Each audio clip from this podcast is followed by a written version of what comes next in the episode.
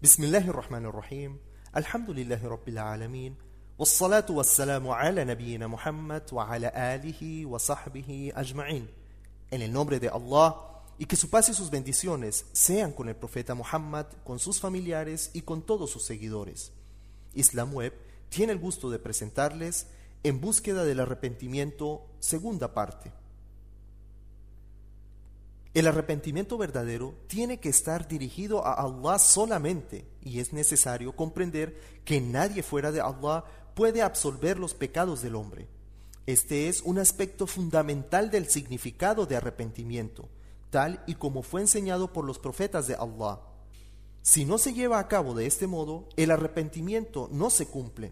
Cuando el arrepentimiento se dirige a otro fuera de Allah, en lugar de ser un acto de rectitud, se convierte en un grave pecado, la mayor causa de la condena eterna del alma. Uno de los principales métodos usados por las fuerzas satánicas para desviar a los que creen en Allah es engañarles para que crean que no pueden acercarse a Allah directamente debido a su estado de impureza o de pecado. Bajo la apariencia de sabiduría religiosa, enfrentan al hombre con sus innumerables pecados y su incapacidad para dejar de cometerlos. De este modo, le hacen caer en la desesperación. En ese estado, el hombre o bien abandona la religión completamente, se desliza por una vida llena de impureza, o busca otro camino para encontrar el perdón, por el que pueda asegurarse la salvación a pesar de sus pecados. Si elige la segunda opción, se encontrará con deidades o santos intermediarios, como canales que garantizan la salvación, gracias a su supuesta relación especial con Allah. Más aún, tendrá la información falsa de que creyendo en estos intermediarios y dependiendo de ellos, se asegurará la intercesión en la próxima vida.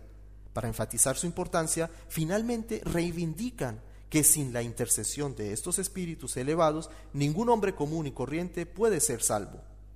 Estos caminos pueden parecer muy atractivos a aquellos que son ignorantes de las verdaderas enseñanzas de Allah, porque exigen muy poco a sus seguidores, aparte de tener fe en ellos. Por consiguiente, las buenas acciones se vuelven insignificantes. Y los que acentúan su necesidad son con frecuencia despreciados y ridiculizados por ser demasiado ritualistas y faltos de una fe verdadera. Para proteger a los creyentes de estas trampas satánicas, Allah ha advertido severamente al hombre que no pierda la esperanza en Allah.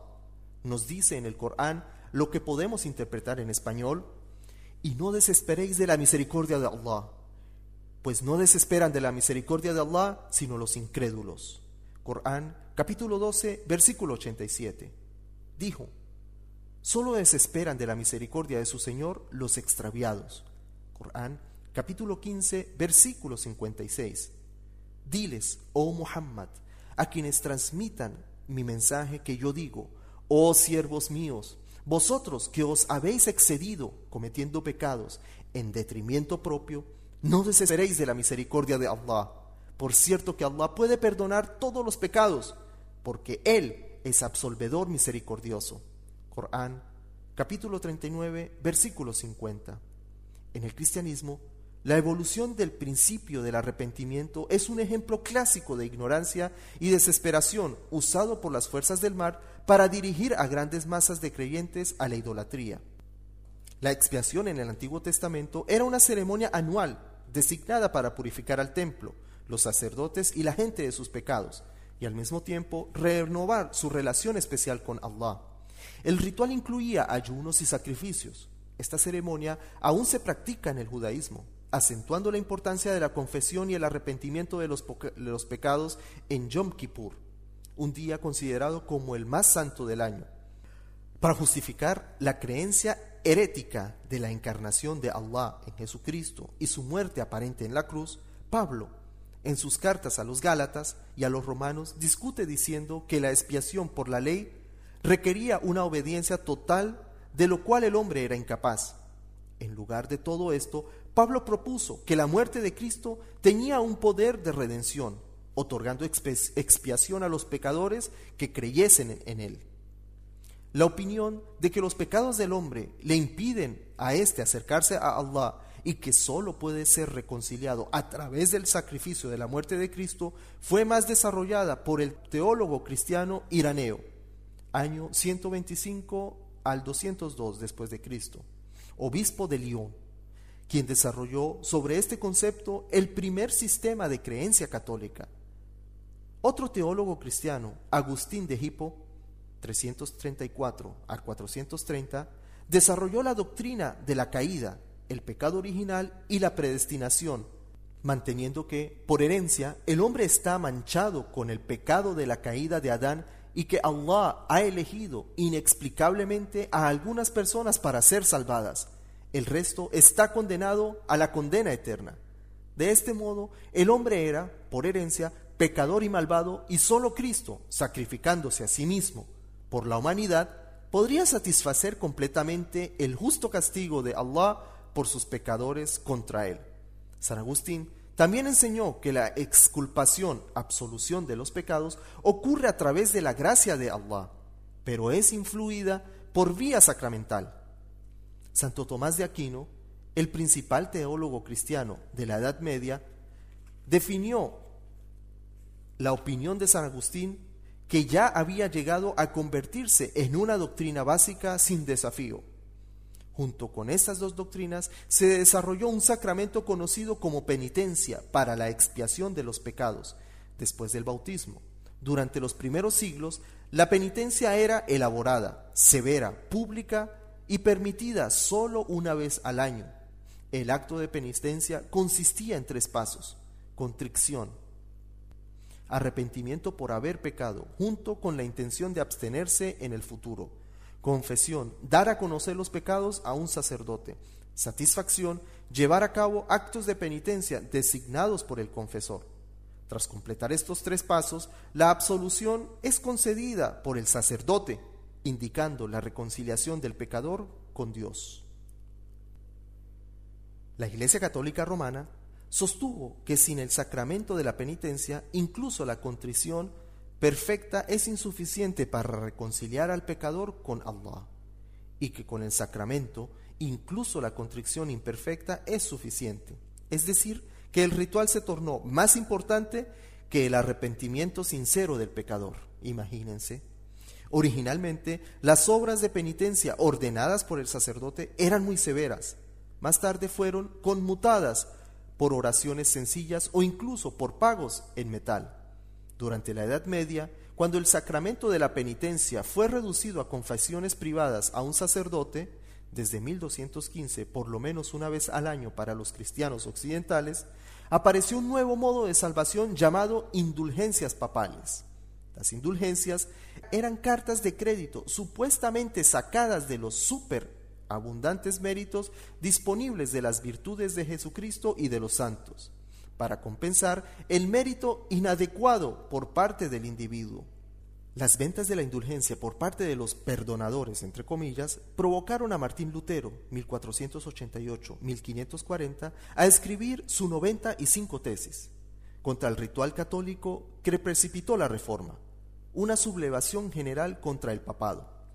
Sus doctrinas claves eran que la autoridad de la Biblia es suprema sobre la tradición de la Iglesia y que la justificación es por la gracia y a través de la fe solamente, no a través de las obras.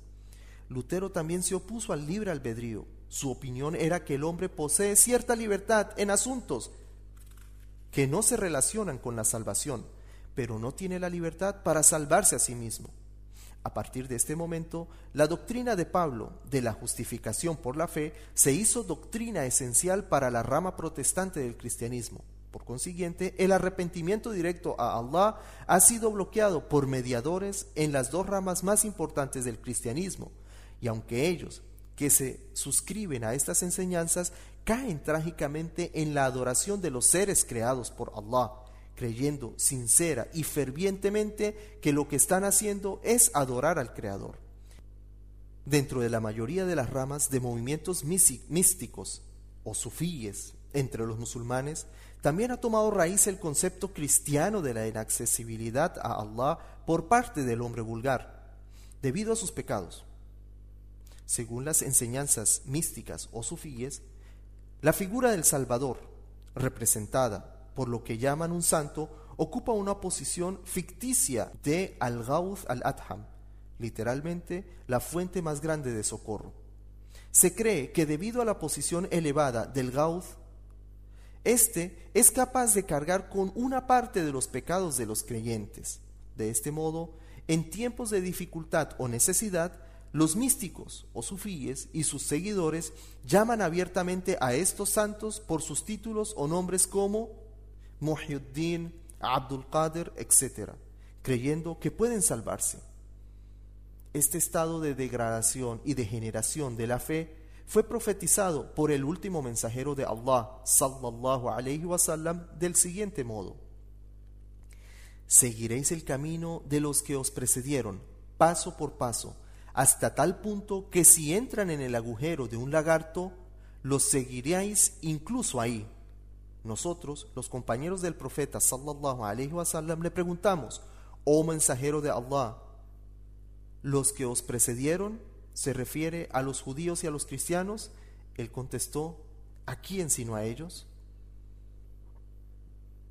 Esto no quiere decir que el Islam enseña que la salvación solo puede ser obtenida a través de las obras del hombre. Este concepto es totalmente falso, pues niega completamente el papel de Allah sobre el destino del hombre. La salvación a través de las obras solamente es la base del concepto del karma en el hinduismo y sus ramificaciones. La religión de Allah enseña que solo por la gracia y misericordia de Allah se puede obtener el paraíso. Allah dice en el Corán lo que podemos interpretar en español. Y si no fuese por la gracia de Allah y su misericordia, ninguno de vosotros podría purificarse de sus pecados, pero Allah purifica a quien quiere, perdonándole sus pecados y guiándoles por el sendero recto y Allah es omnioyente, omnisciente. Corán capítulo 24, versículo 21. Tanto Abu Huraira como Aisha narran que el mensajero de Allah sallallahu alayhi wasallam dijo: Lleva a cabo buenas acciones correctamente, con sinceridad y moderación, y alégrate, pues nadie alcanzará el paraíso con sus buenas acciones. Sus compañeros le preguntaron: ¿Ni siquiera tú, mensajero de Allah? Este replicó: Ni siquiera yo a menos que Allah me otorgue su perdón y misericordia. Sin embargo, hay una unión directa entre la fe, las buenas acciones y la gracia divina. La misericordia de Allah no es arbitraria, en el sentido de que no permitiría que un granuja no creyente entrase en el paraíso, mientras que un alma noble y honrada fuese el infierno. Esto negaría el libre albedrío del hombre y convertiría al día del juicio final en algo sin sentido. La sabiduría y justicia de Allah van junto con su gracia y misericordia. Hay un aspecto de su misericordia infinita que abarca a todas las criaturas, lo merezcan o no, aunque la porción más grande de su gracia está reservada para los buenos creyentes en la próxima vida. Abu Huraira citó al mensajero de Allah sallallahu alayhi wasallam diciendo: El día que Allah creó la misericordia, la creó en cien partes 99 partes las guardó consigo y una parte la distribuyó entre sus criaturas. Las llaves para entrar al paraíso a través de la misericordia y la gracia de Allah no son más que una fe sincera en el único Dios verdadero, el único que merece la adoración y devoción total del hombre, llevar a cabo buenas acciones según lo ordenado por Allah. Esto ha sido claramente resumido por Allah en los siguientes versículos coránicos que podemos interpretar en español quienes no hayan creído sufrirán la consecuencia de su incredulidad, y quienes hayan obrado rectamente habrán preparado su propio terreno en el paraíso. Allah recompensará a quienes hayan creído y obrado rectamente con su gracia. Él no ama a los incrédulos. Corán capítulo 30 versículos 43 y 44. Condiciones para el arrepentimiento. Aunque el arrepentimiento es fundamentalmente un pacto personal entre el pecador y Allah, los estudiosos del Islam a lo largo de los siglos han establecido algunos procedimientos de guía básicos. Estos procedimientos recomendados no son obstáculos humanos que interfieran en el proceso, sino que son factores clave recogidos de los textos de la última escritura, el Corán, y de las enseñanzas del último profeta, Muhammad sallallahu alayhi wasallam, que tienen que ser cumplidos para asegurar la sinceridad verdadera y el cumplimiento tanto de los derechos de Allah como de los derechos de los seres humanos. El resultado deseado es el perdón de Allah. su perdón y absolución de las consecuencias del pecado. Para que esto ocurra, el arrepentimiento debe ser aceptado por Allah. Por consiguiente, las pautas a seguir representan las condiciones necesarias que deben reunirse para que el acto de adoración a Allah a través del arrepentimiento sea válido. No obstante, aunque el arrepentimiento ha sido ordenado por Allah, no deberíamos de olvidar que no es Él quien necesita de nuestro arrepentimiento, sino nosotros quienes necesitamos su perdón. De este modo, et tauba, arrepentimiento, ha sido legislado principalmente para beneficio del hombre, para su crecimiento espiritual, al elevarse por encima de los pecados y para el recuerdo de Allah. Dentro de las condiciones que podemos mencionar para que el arrepentimiento sea veraz y efectivo y tenga las posibilidades de ser aceptado por Allah, encontramos el recuerdo de Allah, inmediatez, cese, exculpación, aflicción, buenas acciones, tiempo límite. En la próxima entrega iniciaremos la explicación de cada una de estas condiciones una por una.